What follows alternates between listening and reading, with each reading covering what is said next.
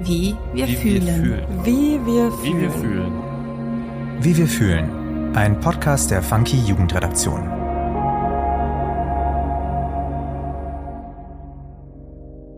Hi, ich bin Sophie und du hörst den Funky Podcast Wie wir fühlen. Hier übernimmt die Gen Z das Wort und spricht mit spannenden Gästen über das, was ihr Leben auf den Kopf stellt. In meinen Folgen dreht sich alles um das Thema Identität. Dafür spreche ich mit jungen Menschen über das, was ihre Identität prägt und sie zu den Menschen macht, die sie heute sind. Mein heutiger Gast ist Theo Schenkel. Theo ist Transmann und unterrichtet seit einem Jahr Französisch und katholische Religion an einer Berufsschule in Freiburg. Darüber hinaus spricht Theo mit seiner Freundin Daniela in ihrem gemeinsamen Podcast über seine Transition und ihre Beziehung als queeres Paar. Mich interessieren in dieser Folge vor allem Theos Erfahrungen als Transmann innerhalb der Kirche, welchen Herausforderungen er sich auf seinem Weg zum Religionslehrer stellen musste und was sich in der katholischen Kirche seiner Meinung nach noch ändern muss, damit queere Menschen sich sicherer fühlen.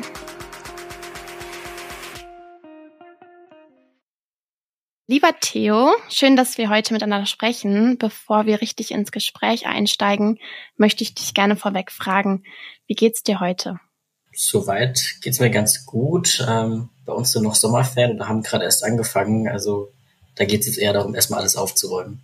Ist bestimmt viel zu tun. Es sammelt sich doch einiges. Ja, glaube ich sofort. So, du hattest dein erstes Outing als Transmann im Sommer 2020 und hast kurz darauf mit deiner Transition begonnen.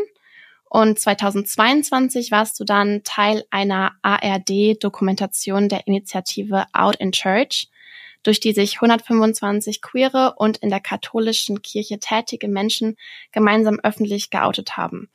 Was hat dich dazu bewegt, dich als Teil der Initiative öffentlich zu outen?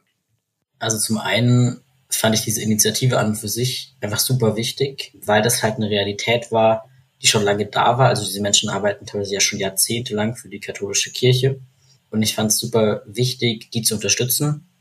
Und auch für mich selber einfach, dass ich entscheiden kann, wie ich mich oute, dass ich entscheiden kann, mit welchen Worten ich mich auch oute. Und gar nicht erst in die Verlegenheit komme, mich irgendwie zu verstecken oder so. Und wie hat dein Umfeld auf dein Outing reagiert? Also ich habe das große Glück, dass mein gesamtes Umfeld sehr positiv auf mein Outing reagiert hat. Also egal ob meine Partnerin, meine Eltern oder Menschen in meinem Freundeskreis, da habe ich Gott sei Dank nur Unterstützung erfahren. Das ist schön. Und in der Gemeinde, in der du bist, wie war das dort? Wie wurde deine Transition aufgenommen? Also seitdem ich studiere oder studiert habe, habe ich im Prinzip keine feste Gemeinde mehr, weil ich dann halt weggezogen bin und irgendwie nie so richtig in eine reingekommen bin. Deswegen ist der Punkt so ein bisschen weggefallen. Also ich bin mehr in der kirchlichen Jugendarbeit unterwegs und das ist aber ein Bereich, wo das auch überhaupt kein Problem war. Genau, dann bleiben wir direkt beim Thema katholische Kirche. Lange drohten queeren Mitarbeiterinnen der katholischen Kirche beispielsweise die Kündigung, wenn sie sich outen. Durch eine Reform des deutschen Arbeitsrechts, die letztes Jahr in Kraft trat, müssen queere Mitarbeiterinnen ihre sexuelle Orientierung oder geschlechtliche Identität nun nicht mehr geheim halten. So sieht zumindest die rechtliche Lage aus. Ich frage mich, inwiefern du diese rechtlichen Veränderungen auch konkret im Alltag in der Kirche und in deinem Beruf als Religionslehrer wahrnimmst. Kannst du ein Beispiel aus deinem Alltag nennen, wo du dich als Transmann innerhalb der Kirche wertgeschätzt gefühlt hast? Also, dass ich mich direkt in der Kirche wertgeschätzt fühle, das hängt tatsächlich nicht unbedingt mit der kirchenrechtlichen oder mit der arbeitsrechtlichen Frage zusammen, weil ich auch vorher schon eben zum Beispiel bei den PfadfinderInnen mich so oder so willkommen gefühlt habe. Tatsächlich die Unterschiede merke ich jetzt mehr in Kontexten, in denen ich mit anderen Religionslehrkräften zum Beispiel zusammenkomme oder auch mit PastoralreferentInnen. Da gibt's echt viele, die immer wieder erzählen, wie viel angenehmer es für sie jetzt ist. Auch zum Beispiel Menschen der Studienbegleitung, die ja mit Studierenden zu tun haben, sagen, es ist für sie jetzt echt viel einfacher, Leute auf diesem Studienweg zu begleiten, weil dieser ganze Druck bezüglich der privaten Lebensführung wegfällt. Also das ist mehr so da, dass ich das im Austausch mit anderen erfahre. Mein Religionsunterricht hat sich durch diese Änderung nicht verändert. Also der ist ähm, immer noch ähnlich oder gleich, wie er vorher auch war. Aber äh, gab es innerhalb deiner Laufbahn zum Religionslehrer bestimmte Herausforderungen als Transmann, die andere Menschen vielleicht nicht begegnen mussten? Also ich habe mich ja erst nach meinem Studium geoutet und vor meinem Referendariat. Und da war dann tatsächlich die Frage, darf ich überhaupt in die Schule? Ich musste dann erstmal beim Erzbistum nachfragen, ob ich mein Referendariat machen kann. Da hat es dann gießen, ja, Referendariat ist auf jeden Fall okay. Und dann gucken wir mal weiter. Also ich wusste diese ganzen 15, 18 Monate nicht wirklich, ob ich langfristig Lehrer sein darf für Religion. Ähm, hatte dann zwischenzeitlich eine Ausnahmegenehmigung oder so eine Art Sonderregelung, bis jetzt eben auch die Regelung für die Lehrkräfte geändert wurde, so dass ich jetzt seit kurzem erst eine reguläre Lehrerlaubnis habe. Also ich habe im Prinzip fast ein ganzes Schuljahr auch mit einer Sonderregelung gearbeitet. Mhm, das ist schon ganz schön lang, ne? Zieht sich, ja. Also vor allem dann im Referendariat irgendwelche Prüfungen zu machen oder so, ohne genau zu wissen, dass sich das jetzt lohnt oder dass man das danach noch machen darf. Das war schon auch belastend. Mhm. Ich kann mir vorstellen, dass ja einen das sehr zweifeln lässt oder du da auch dann viel über die Zukunft nachdenken musstest, so inwiefern das klappen könnte. Wie war das für dich? Wie hast du dich dabei gefühlt? Also man wird sehr gut im Verdrängen, würde ich mal sagen, weil ähm, so ein Referendariat ist sowieso jetzt eher eine stressige Zeit, weil man überhaupt mal eigene Klassen hat, selber relativ viel unterrichten muss ähm, und was anderes nun mal ist als die Uni und eben auch immer wieder Prüfungen anstehen. Das heißt, die Zukunftsfragen musste ich immer wieder verdrängen und auf später verschieben. Und es war halt immer so ein, okay, ich mache jetzt erstmal diese eine Sache, dann das nächste und dann das nächste, aber kein wirkliches Vorausplanen. Ich hatte nicht die Möglichkeit zu sagen, in fünf Jahren bin ich da und dort in meinem Leben, weil ich halt nicht mal wusste, wie es nach den Sommerferien aussieht. Aber jetzt hast du es geschafft. Dazu muss man vielleicht auch sagen, dass äh, einige Berufe in der katholischen Kirche also wie zum Beispiel die des Priesters oder der Pastoralreferentinnen oder wie in deinem Fall des Religionslehrers, dass die nicht nur ein Theologiestudium benötigen, sondern auch eine offizielle Lehrerlaubnis der katholischen Kirche und die nennt sich äh, die Missio Canonica. Ja, sehr gut. Die Missio Canonica gilt aber nur für die Religionslehrkräfte. Ah, okay. Also Priester und äh, Pastoralreferentinnen und so haben andere Beauftragungen die Missio Canonica ist für Lehrkräfte. Da ist dann auch egal, ob es eine staatliche Schule ist, wie in meinem Fall, oder ob es eine kirchliche Schule ist. Und die hast du jetzt erhalten, richtig? Ja. Und äh, was bedeutet diese Urkunde für dich? Für mich persönlich hat sie gar nicht so den Riesenstellenwert. Aber das liegt auch daran, dass ja gar nicht sicher war, ob ich sie bekomme. Und dann habe ich mich auch daran gewöhnt, mir zu sagen, so wichtig ist es mir gar nicht. Aber für viele ist es tatsächlich, also auch für mich natürlich, ähm, ein Zeichen, dass ich tatsächlich was verändern kann weil eben vor ein paar Jahren noch nicht sicher gewesen wäre, ob ich diese Urkunde bekomme. Letztendlich ist es halt die offizielle Erlaubnis vom Bischof, dass ich Religion unterrichten darf. Und die als Transperson in der queeren Beziehung zu bekommen, ist halt schon was, womit man vielleicht vor einigen Jahren nicht gerechnet hätte und wo ich auch nie sicher war, ob das jetzt wirklich funktioniert. Inwiefern haben dich deine persönlichen Erfahrungen, die du in der Kirche sammeln durftest, in deiner Entscheidung beeinflusst, Religionslehrer zu werden? Also ich würde mal sagen, dass die ganze Entscheidung eigentlich darauf fußt, was ich in der Kirche oder im Religionsunterricht erleben durfte. Ich hatte selber das Glück, einen sehr guten Religionsunterricht zu haben oder eben auch in der kirchlichen Jugendarbeit sehr vielfältige Seiten von Kirche kennenzulernen. Und eigentlich nur durch diese Erfahrung überhaupt war es eine Option, Religionslehrer zu werden. Mhm. Also aufgebaut auf deinen positiven Erfahrungen in der Kirche ja, einerseits auf meinen positiven Erfahrungen, aber durchaus auch auf meinen negativen Erfahrungen, weil ich natürlich jetzt den Anspruch habe, einen Religionsunterricht zu gestalten, der nicht alles schönredet, was in der katholischen Kirche passiert, indem Jugendliche auch die Kirche kritisieren dürfen oder Religion kritisieren dürfen, indem sie einfach lernen, Dinge zu hinterfragen und Glauben oder Religion nicht nur so zu nehmen, wie es ihnen gegeben wird. Mm, ja, das finde ich auch total wichtig. Und das knüpft auch eigentlich direkt an die nächste Frage an. Und zwar ist es ja schon so, dass für viele auf den ersten Blick Queerness und die katholische Kirche vielleicht sehr gegensätzlich wirken. Viele junge Menschen äußern scharfe Kritik an der katholischen Kirche. Sie hat veraltete Strukturen, fehlende Diversität, Diskriminierung und Ausgrenzung queerer Menschen. Und da würde ich gern von dir wissen, was du dazu sagst. Kann es eine zeitgemäße katholische Kirche geben? Also ich würde sagen, die kann es auf jeden Fall geben. Die gibt es momentan aber noch nicht. Also auch ich weiß, dass verdammt viel in der katholischen Kirche schiefläuft. Die Frage, ob ich das unterrichten kann, ist auch immer eine gewisse Entscheidung. Wie viel wiegt das Positive auf im Vergleich zu dem ganzen Negativen und wie viel Hoffnung habe ich auch, dass sich was verändern kann. Aber wenn ich diese Hoffnung gar nicht hätte, dann könnte ich den Job auch nicht machen.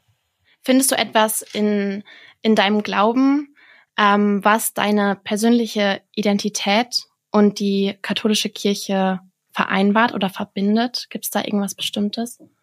Also für mich ist katholische Kirche oder Glaube überhaupt eigentlich so eine Art Zusicherung, dass der Mensch nicht alleine ist und dass mein Schicksal vielleicht auch gar nicht so ein großes Gewicht hat, sondern dass ich halt einfach nur ein kleiner Teil bin. Ähm, so eine gewisse Form von Demut, für den jetzt die katholische Kirche vielleicht nicht immer bekannt ist. Das ist so der Punkt, der mir eigentlich wichtig ist und dieses, dass Gott den Menschen sieht und dass der Mensch willkommen ist, unabhängig davon, was für eine Identität derjenige jetzt hat. Das sind so die Kernelemente, die ich halt super wichtig finde. Und warum ist es dir wichtig, trotz der Diskriminierung, die queere Menschen innerhalb der katholischen Kirche erfahren, dass ihr dennoch ihr nicht den Rücken kehrt? Also ich kann ja nur für mich sprechen, warum ich bleibe. Ich würde von keiner queeren Person erwarten, in der katholischen Kirche zu bleiben. Also ich kann jede und jeden verstehen, der die da sagt, nee, das geht gar nicht mehr. Also das würde ich allem von queeren Menschen nicht erwarten oder möchte doch niemand unter Druck setzen. Für mich ist es so, zum einen möchte ich die Kirche nicht denen überlassen, die möchten, dass ich gehe. Und ich finde es auch immer kritisch, dass ich begründen muss, warum ich in der Kirche bin. Aber beispielsweise konservative Menschen müssen nie begründen, warum sie noch da sind. Oder irgendwelche Hardliner, die sagen, dass Queerness Sünde ist, die müssen nie begründen, warum sie noch in dieser Kirche sind. Ich möchte zeigen, dass Kirche ihr Potenzial durchaus entfalten kann, dass sie die Chance hat, anders zu sein dass es diese Möglichkeit gibt und auch anderen queer Menschen zu zeigen, hey, ihr seid nicht alleine in dieser Kirche. Kannst du bestimmte Entwicklungen in der Kirche sehen, die du jetzt in den letzten Jahren wahrgenommen hast, die du wichtig findest oder die ähm, dich auch sicherer fühlen lassen? Also was überhaupt sich natürlich verändert hat, ist, dass wir über diese Themen überhaupt reden. Also jetzt auch zum Beispiel queere Mitarbeiter in der Kirche, die gibt es nicht erst seit gestern. Also eben, da gibt es ja Menschen, die schon ihr Leben lang für die Kirche arbeiten Oft war das aber so ein Tabuthema, über das man nicht reden durfte oder wo Menschen vielleicht wussten, da gibt's jemanden, der queer ist und für die Kirche arbeitet, aber niemand wusste so richtig wer oder hat offen darüber geredet. Und da ist auf jeden Fall ein Stück Angst verloren gegangen. Aber trotzdem können sich beispielsweise immer noch nicht alle outen. Es gibt immer noch genügend Menschen, die Angst vor Konsequenzen haben, wenn sie sich outen. Nicht nur arbeitsrechtlich, sondern einfach auch im Umgang mit anderen Menschen. Und überhaupt, dass eine gewisse Sensibilität für das Thema auch Trans beispielsweise oder Nicht-Binarität mittlerweile überhaupt aufgekommen ist. Also es gab ja vor kurzem oder gibt immer noch den synodalen Weg, also diesen Konferenzbewegung, wie auch immer man es nennen möchte, in der die katholische Kirche in Deutschland versucht, neue Wege zu gehen. Und auch da mussten sich alle deutschen Bischöfe mit dem Thema Trans- oder Nicht-Binarität auseinandersetzen. Und dass die sich überhaupt mal Gedanken darüber machen, überhaupt versuchen, diese Lebensrealitäten zu verstehen oder in Ansätzen zu verstehen, das ist schon mal ein Riesenfortschritt. Und auch, dass zum Beispiel durch Out Church queere Menschen sich stärker vernetzt haben in der Kirche, genauer wissen, wo gibt's noch andere queere Menschen, das ist auch auf jeden Fall super wertvoll. Ja, das denke ich auch. Das ist auf jeden Fall sehr empowernd. Ich habe ähm, bei meiner Recherche auch viel dazu gefunden und ähm, so viele Menschen, die einfach total mutig sind und sie, sie fühlen sich dann, glaube ich, auch einfach mehr repräsentiert. Und dann ist es auch einfacher, selbst aufzustehen und zu sagen, so, ich bin ich und ich möchte mich nicht verstecken. Dann ähm, nochmal zum Thema Transgender. Transmenschen sind innerhalb der katholischen Kirche ja nicht wirklich repräsentiert. Sie sind also sozusagen eine Minderheit in der Minderheit. Äh, was möchtest du anderen gläubigen Transmenschen mit auf den Weg geben? Also ich finde es zum einen wichtig, eben sich mit anderen Menschen auszutauschen, sich Räume zu suchen, in denen man sich sicher fühlt und auf keinen Fall zu glauben, dass man Fehler Gottes ist oder irgendwas gegen die Schöpfung hier tut oder so. Und auch zu lernen, biblische Texte vielleicht neu zu lesen oder andere Geschichten zu entdecken, die es schon immer gibt. Also sei es, dass es Heiligenerzählungen gibt, in denen auch Geschlecht immer wieder eine Rolle spielt oder die zum Beispiel gar keine so starren Geschlechterrollen teilweise hatten und sich da einfach auch Vorbilder zu suchen oder sich eben im aktivistischen Bereich Vorbilder zu suchen, bei denen man das Gefühl hat, hey, da fühle ich mich verstanden mit meinen Erfahrungen. Ja, das hast du schön gesagt. Und zum Schluss äh, möchte ich dich nochmal fragen, was du dir für die Zukunft aller queerer Menschen in der katholischen Kirche wünscht. Ähm, was muss sich vielleicht noch ändern, damit sich queere Menschen noch sicherer fühlen? Also ich glaube, wir müssen von dieser arbeitsrechtlichen Frage wegkommen hin zu einer inhaltlichen Frage, weil queer sein halt, vor allem wenn man dem Papst zuhört oder anderen oberen Menschen der Kirche, immer noch als Sünde gilt und beispielsweise keine Eheschließung für queere Paare möglich ist. Und da müssen wir einfach hinkommen, dass wir auch inhaltlich von dieser Stigmatisierung wegkommen und dass queere Menschen nicht mehr beweisen müssen, dass sie in dieser Kirche sein dürfen oder dass sie nicht beweisen müssen, dass sie genauso Gottes Geschöpfe sind und dass sie eben zeigen müssen, dass sie supergläubig sind im Vergleich zu anderen Menschen, damit sie das Recht haben, da zu sein. Also dass wir da nochmal wegkommen von dieser Unterscheidung und eben sich auch wirklich inhaltliche ähm, oder eben lehramtliche Veränderungen ergeben. Ja, das würde ich genauso unterschreiben. Okay, sehr cool. Danke für deine Einblicke und für deine Erfahrungen. Es hat mich sehr gefreut. Gerne. In den letzten Jahren hat sich schon einiges für queere Menschen in der katholischen Kirche verändert. Dennoch ist die Repräsentierung und Wertschätzung von Diversität noch nicht genügend in der Kirche angekommen. Theo hat deutlich gemacht, was es bedeutet, als Transperson in der Kirche zu arbeiten und auch andere queere Menschen zu ermutigen, sich zu zeigen und für den eigenen Glauben einzustehen. Danke, Theo, dass du so offen mit mir über deine Geschichte gesprochen hast und auch euch vielen Dank fürs Zuhören. Wenn euch die Folge gefallen hat, dann abonniert doch gerne unseren Podcast, um nichts mehr zu verpassen. Vielen Dank und bis bald. Wie wir fühlen. Ein Podcast der Funky Jugendredaktion. Produktion und Redaktion Sophie Blei, Lena Enders und Nina Sabo. Schnitt und Sound Markus Klose und Max Wiegand.